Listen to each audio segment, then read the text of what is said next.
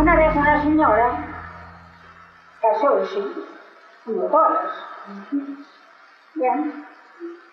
casouse e tenían fueron a ayudar fue a ayudar, a ayudar os ingleses a vender.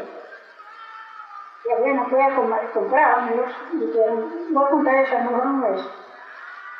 Bueno, compraron y dije, mire, tiene que ir a aquella montaña a entregarme. Y dije, está loco. Y dije, sí, sí. Y dije, bueno, mire, si usted me va a pasar de cuando por Manilla, acuérdese de Juan Cabrita. Y venga a ver a Juan Cabrita, que allá tendré usted un buen amigo.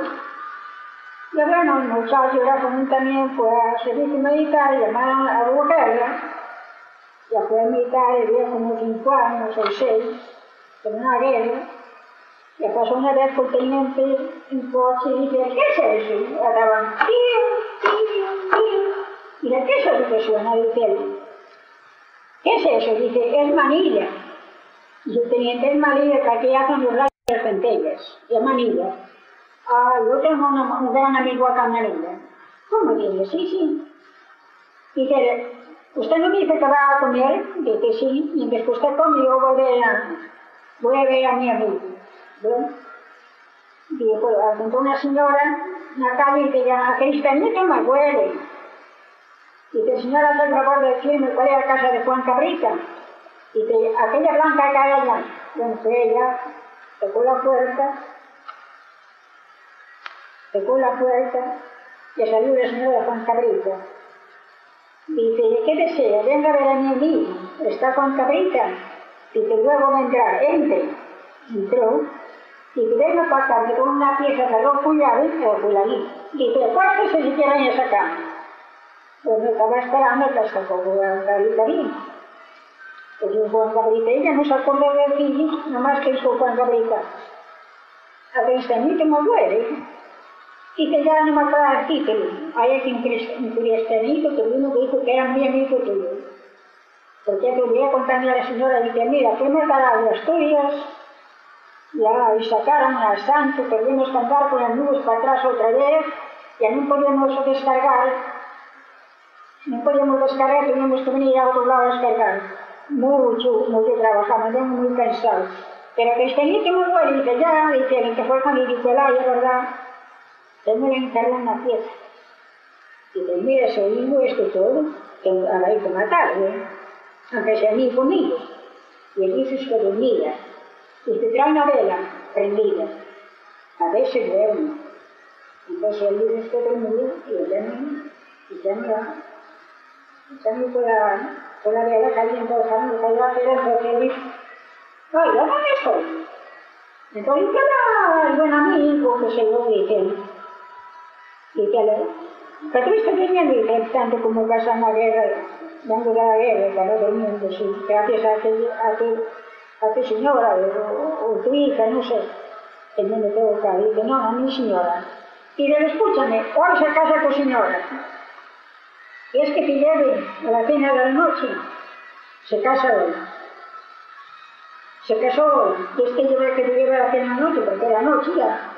Yo eu todavía alcanzo a, a alcanzas a ella, e dice, tú me vas a llevar, e dice, sí. Sácate, Santi Cristo, se tienes placa, tira la ira, y apunta al caballo.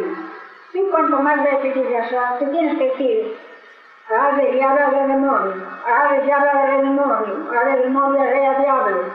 Cuanto más veces lo digas antes, digamos, le ganó al pueblo, que dijo, bueno, voy a llevarte a, a junto a Casa. Y dice, no, no, deja Marte. Y tengo a Punta Casa. Después junto a Casa y dice, bueno, dijo, hasta el día que nos veamos. Y entonces vino miró por el vídeo, estaban, iban a cenar, querían cenar. Y vio la señora con, con novio, que todavía seis años con media, y ella ni ni se va a casar, y había la boda. Y entonces, el usa la puerta, tocó la puerta, y salió una cocinera, había dos cocineras. Ah, señor, ¿qué desea? Y que mira, un hombre que pasa, que viene a pedir usada para mañana pasar camino. Un soldado que viene de la guerra y que eh, ella, ah, en casa se la señora, casi se la señora no quiere, acá no puede, no puede entrar. Vino la otra que estaba cocinando con una puerta hablar y dice, ¿qué pasa? Y ella, mira, este, este señor que viene de la guerra y aquí se casa cubierta para mañana caminar la comida francesa, me dice ya, ya o que vamos a decírselo a ella. Están los dos solos unidos, en nel pasillo, na cuadra de Cardenal, na cocina, ande quiera, yo non los voy a molestar para nada. Espera que como le fixo eu. Entón, dice ella, escúchame, aí un soldado pide, pide casa cubierta para mañana pasar camino. Dice ella que pasa a cenar, que hasta el día de hoy fue mi marido, ¿sabe yo lo que puede de tener resultado? ¿Sabe yo lo que se le debe? Que pase para la mesa. Claro, pasó ahí con al marido. Entonces ella no entraba con todo el marido, andaba para acá, andaba para allá. Aquella señora, coma. Dice, sí, de verdad que traigo hambre de la guerra, pasamos mucha hambre de la guerra. Si no, coma. Y ella siempre, coma, usted comió bastante. Sí, señora, sí. Y claro, tenía que comer, todo eso, ella, bueno, voy a pegar por hoy que yo dos palabras. Escúchenme, yo tenía una llave y la he perdido. Y, ahora tengo una nueva. ¿Qué me aconsejan ustedes? Que devuelva la nueva que me queda con la vieja, porque la vieja está muy, muy a gusto con ella y varía muy bien. Claro, es que la nueva no.